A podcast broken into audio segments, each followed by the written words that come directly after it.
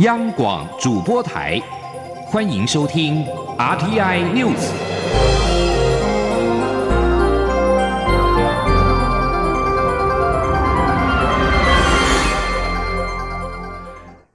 各位好，欢迎收听这节央广主播台提供给您的 RTI News，我是陈子华。提出台北法案的美国联邦参议院外委会亚太小组主席贾德纳率团访台，以行动力挺台湾。蔡英文总统在下午在总统府接见贾德纳，除了感谢贾德纳对台湾的支持，也期许未来共同为台美关系以及民主价值继续打拼。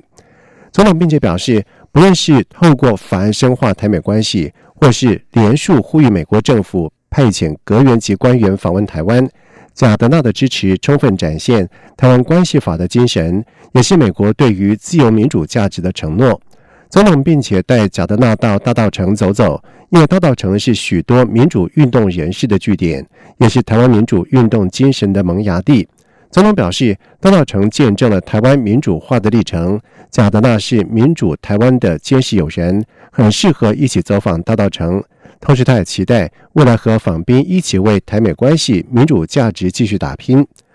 而贾德纳并且在今天针对了台美关系发表简单谈话。他表示，今年适逢台湾关系法四十周年，他此次访台是要表达美国将在经济安全方面继续支持台湾，而台湾也是自由开放印太区域战略的重要角色。他会继续推动台北法案。因为此法案的精神是美国支持台湾巩固友邦与台湾在国际社群的地位。记者刘玉秋的报道。提出台北法案的美国联邦参议院外委会亚太小组主席贾德纳率团访台，蔡英文总统二号下午在总统府接见贾德纳，还带着贾德纳走访大道城。随后，贾德纳在台北宾馆举行记者会，针对台美关系发表简单谈话。贾德纳表示，这次是他第四次来台湾。他盛赞蔡总统不仅在台湾，也在国际展现领导能力。他这次访台是为了表达美台关系的重要性。美国将在经济安全方面持续支持台湾，也会继续通过强化台美关系的法案。贾德纳说。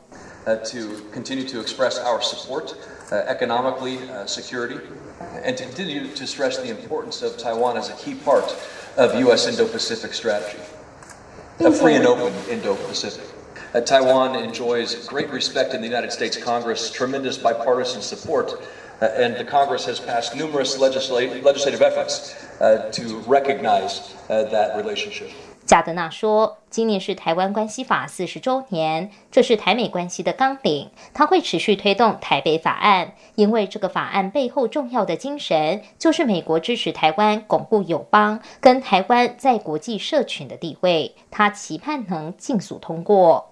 至于蔡英文总统近期内是否有可能访问美国，贾德纳说。”他也希望如此。他已致函给众议院议长，希望能邀请蔡总统到美国国会演讲，以彰显民主的领袖风范。至于有媒体询问台湾政坛有多人表态角逐二零二零总统大位，美方是否担心亲中立场的候选人当选而影响到台美关系？贾德纳说。美国的确非常担心中国近来的作为，美国也希望与中国的关系有所进展，但这需要所有国家一起努力。希望中国在人权、尊严、自由贸易能有所改善。不过，贾德纳也说，台美关系是立基于《台湾关系法》，他希望中国不要干涉任何主权的问题，但台湾的未来当然还是希望由台湾人民做主。中广电台记者刘秋采访报道：高雄市长韩国瑜在昨天在凯道造势，为参与国民党党内总统初选暖身。行政院长苏贞昌在今天接受访问的时候表示，呼吁韩国瑜多关心防治登革热疫情，否则疫情不分蓝绿，大家都受害。而对韩国瑜提出发财外交，苏贞昌则是表示，市长选举时韩国瑜曾经说高雄发大财，现在却向中央要补助，希望韩市长多加油。记者黄美玲的报道。行政院长苏贞昌上午到新北市共寮福隆游客中心参加世界自行车日活动。对于媒体询问韩国瑜昨天在凯道的造势活动，苏贞昌表示，国民党为初选拼场，他不评论。他只忧心现在正逢雨季，天气又热，希望韩市长多放些心思在登革热的疫情防治上。苏贞昌说：“到目前为止，本土登革热案例八个，八个都发生在高雄市，而且是过去一个礼拜就占了八个中间的七个。”我们很担心，我们看到高雄市是不是可以多努力一点，防止跟隔热，否则蚊子到处飞，台湾就会受害。这个可是不分男女，不管你是不是选举，希望高雄市韩市长多加油。韩国瑜昨天的造势活动声势浩大，是否对民进党形成压力？苏贞昌表示，行政院努力服国利民，关心每一个民众所关心的事。至于想选总统的人如何造势，并不是行政院所关心的。对于韩国瑜喊出发财外交，苏贞昌则说，韩国瑜竞选市长时也说，只要他当选。高雄就可以发大财，而且不用靠中央就有三千亿，现在却还要向中央要钱争取补助。他以为是韩国瑜已经发财，要分一点给别的县市，希望韩市长多加油。记者黄美玲综合报道。而另外，民进党内总统初选，蔡赖之争是进入了决战的阶段。但是因为初选民调首度纳入手机，外传蔡英文总统阵营大规模搜集手机号码。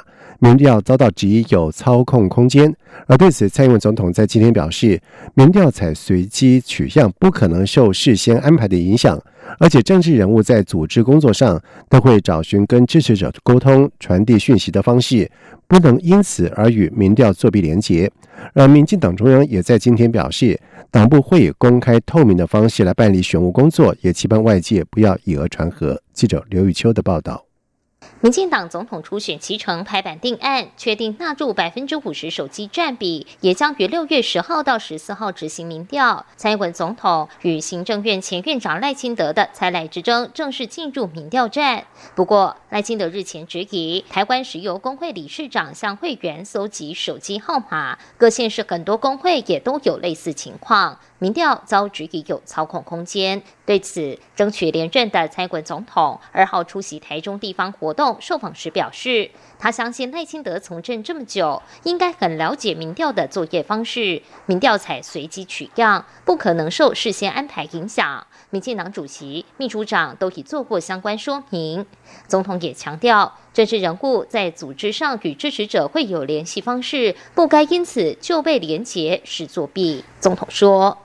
任何的政治人物，他们在做组织工作的时候哦，都一定会去找寻一个跟他的支持者或者是潜在的支持者一个沟通跟传递信息的方式嘛，哦，那你不能把这个就跟我们要进行的民调作弊做做连接，然后然后去做一个呃呃作弊的想象，我觉得那不是一个负责任的政治人物应该要想。而民进党发言人周江杰二号也说明民调执行规则，强调总统初选民调以市话与手机各半进行随机抽样，在交由核定的各单位执行民调。市话以民调执行日期首日十二个月之前发行的住宅电话簿为抽样母体，末两码随机；手机以初选民调执行日期首日前一季的国家通讯传播委员会公布行动通信广度业务用户号码核配现况表。为手机抽样母体，末五码随机。周江杰说。住宅电话末两码随机与手机末五码随机所产生的号码，可以涵盖目前七百六十一万户住宅电话与两千九百二十二万手机用户。手机与市话抽样城市已经由民进党民调委员会外部委员完成查核，之后也会请蔡赖双方阵营指派的专家查验及见证下完成抽样工作。周江杰强调，中央党部一定会以公开透明的方式办理选务工作，盘外界勿再以讹传讹。中央广播电台记者刘秋采访报道。呃针对蔡英文总统在今天批评赖清德及蔡正营收集手机号码是跟作弊做联想，是不负责任的说法。对此，赖清德在今天也回击强调，他只是被动回应蔡正营利用国营事业工会收集电话号码。呼吁当事人说明清楚，也很遗憾蔡总统已经对他展开人身攻击。记者刘玉秋的报道。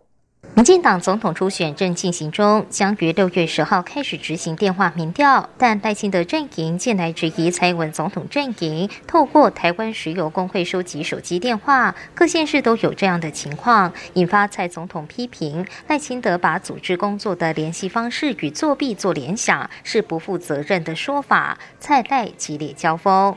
对此，赖清德二号出席六四事件三十周年纪念活动时受访表示，他只是被动回。应记者提问，有关蔡振营透过国营事业工会收集手机号码，敬请党中央及当事人说明厘清疑虑，会有其他指控。他很遗憾蔡总统对他人身攻击。我想总统严重的了哈，呃，很遗憾的哈，这场初选我一直主张不要互相攻击，但听起来哈，啊，总统已经对我展开人身攻击。我希望。蔡文总统能够啊了解清楚，那应该还是要力行君子之身。而针对高雄市长韩国瑜参加造势活动时宣布，二零二零愿意承担重任，为了中华民国不惜粉身碎骨。赖清德对此则呼吁有前往凯道挺韩的朋友，思考韩国瑜所说的话是否真能达到捍卫中华民国的目标。赖清德说：“过去两蒋时代反攻大陆，中华民国是存在的。但今天，不管是被并吞，或是主动提出和平协议、接受九二共识、一个中国原则、统一等主张，等于是默认了一国两制。中华民国是不会存在的。”他质疑韩国瑜固然讲得很大声，要捍卫中华民国而粉身碎骨，但实际上他的主张与做法却与目标相违背。他希望国人能够。看清楚。至于媒体追问赖清德是否愿为中华民国粉身碎骨，赖清德重申，台湾是主权独立的国家，现在的名字叫中华民国。任何希望捍卫中华民国的国人都应该率先反对中国的并吞，捍卫台湾的主权。他参选总统就是希望让台湾成为民主灯塔，照亮中国大陆，让更多的中国人民未来也有机会享受民主的制度。中广电台记者卢秋采访报道。而中国六四天安门事件将届满三十周年，中国流亡作家袁宏斌在今天联合台湾团体举办了六四三十周年及二二八七十二周年联合纪念活动，强调摧毁中共暴政、审判六四屠夫、拒绝一国两制、保卫自由台湾。而行政院前院长赖清德以及尤锡坤和前副总统吕秀莲等人都受邀出席，并且共同呼吁台湾不能被中国并吞，这是纪念六四最重要的启发。另外，根据香港媒体报道指出，六四学院领袖封从德在今天下午一点许由东京飞抵香港机场，在排队通关的时候被入境处的人员带走。封从德原本计划是在六四晚上参加在香港维多利亚公园举办的六四纪念晚会，而综合香港《苹果日报》、《明报》以及立场新闻报道，从机场接机的香港支联会副主席蔡耀昌证实。封从德在今天上午从东京登机，在下午一点抵达香港，但是在排队入境通关的时候遭到阻挠，被邀请去一个房间。而傍晚，封从德回复香港《苹果日报》查询的时候，证实被原机遣返。而香港政务司司长张建宗也在下午出席活动了之后，被问到港府此举是否打压言论自由，他仅称入境处有既定的政策，不会评论个别的个案。蔡昌并且表示，封从德持有效护照。也非到香港参加任何非法的活动。若港府最终拒绝他入境，明显是因为政治原因。封从德在六四事件当中是被中共官方通缉的二十一名学生领袖之一，事后流亡到海外。三十年来，封从德曾经出版多本的六四相关书籍，建立六四档案网站，透过网络传播六四真相。韩国联合通讯社报道指出，南韩国防部长官郑景斗一号在新加坡、香港里拉对话期间表示，南韩认为北韩五月四号跟九号发射的发射体是同一种类的短程飞弹。他同声，上述武器是否是弹道飞弹还有待分析。郑景斗在一号上午在第十八届香格里拉对谈会上发表韩半岛安全与下一阶段演讲时，也将北韩发射的武器称为是短程飞弹。有记者表示，韩美对北韩军事威胁评价不一。对此，他表示，南北韩仍在确确实实的遵守去年九月达成的军事协议。从这一点来看，并未加剧军事紧张造成的直接威胁。以上新闻由陈子华编辑播报。这里是中央广播电台台湾之音。